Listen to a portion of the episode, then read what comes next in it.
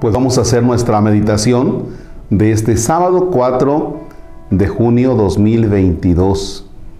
Tomaremos el Evangelio de San Juan, el capítulo 21, versículos que van del, del 19 al 24. Es la lectura que vamos a escuchar hoy en la Eucaristía, para que usted tenga ya un adelanto. En el nombre del Padre y del Hijo y del Espíritu Santo. Jesús le dijo a Pedro, sígueme. Pedro miró atrás y vio que lo seguía el discípulo al que Jesús amaba, el que en la cena se había inclinado sobre su pecho y le había preguntado, Señor, ¿quién es el que te va a entregar? Al verlo, Pedro preguntó a Jesús, ¿y qué va a hacer de este? Jesús le contestó, si yo quiero que permanezca hasta mi vuelta, ¿a ti qué te importa? Tú sígueme. Por esta razón corrió entre los hermanos el rumor de que aquel discípulo no iba a morir. Pero Jesús no dijo que no iba a morir, sino simplemente, si yo quiero que permanezca hasta mi vuelta, ¿a ti qué te importa? Este es el mismo discípulo que da testimonio de estas cosas y que, se y que las ha escrito aquí. Y nosotros sabemos que dice la verdad. Palabra del Señor. Gloria a ti, Señor Jesús. Pues ni más ni menos que tenemos aquí dos personajes interesantes. Jesús le dice a Pedro, sígueme. Y tal parece que Pedro se cree el único que puede seguir a Jesús por eso cuando ve que va siguiendo a Jesús el otro discípulo, Pedro pregunta, ¿y ese qué onda?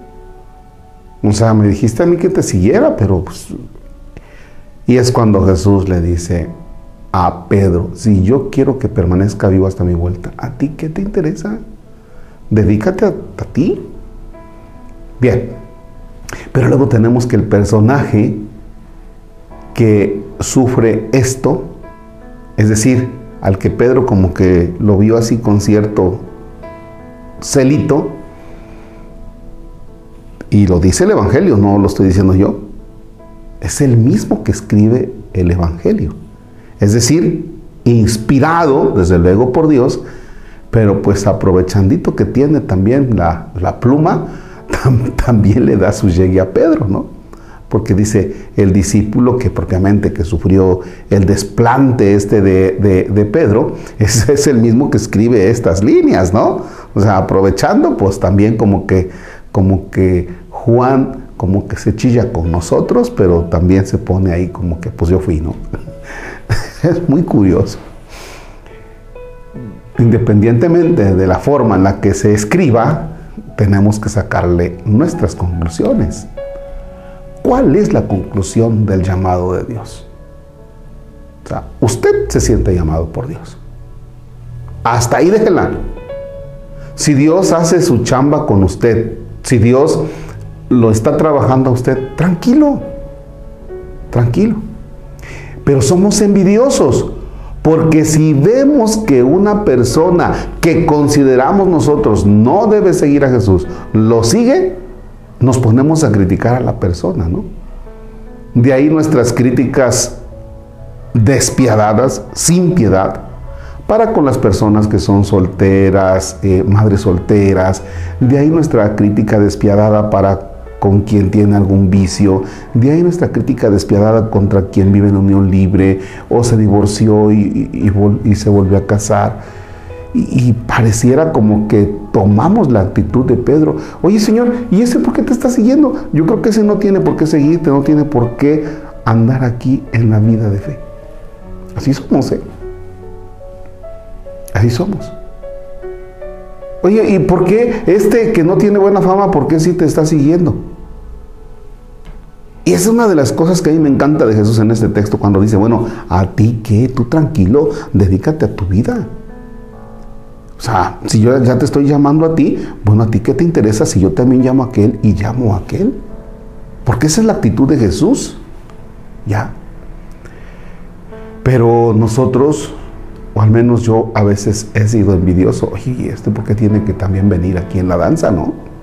Si nomás me llamaste a mí. Es bueno que revisemos cómo actuamos cuando vemos a una persona que está siguiendo a Jesús. Oye, Señor, ese no, ¿eh? Ese no. Somos muy, pero muy fáciles de tener esos arranques de señalar y enjuiciar. Señor, ese no. Y hoy el Señor nos dice, ¿a ti qué te interesa? Dedícate a tu vida. Dedícate a tu vida. Nada más. Te metas en la de los demás. Y menos si tiene que ver con el seguimiento de Dios. Ahí se queda. Padre nuestro que estás en el cielo, santificado sea tu nombre, venga a nosotros tu reino. Hágase tu voluntad en la tierra como en el cielo. Danos hoy nuestro pan de cada día, perdona nuestras ofensas como también nosotros perdonamos a los que nos ofenden. No nos dejes caer en tentación y líbranos del mal. Señor esté con ustedes. La bendición de Dios Todopoderoso, Padre, Hijo y Espíritu Santo, desciende y permanezca para siempre. Amén. Bonita.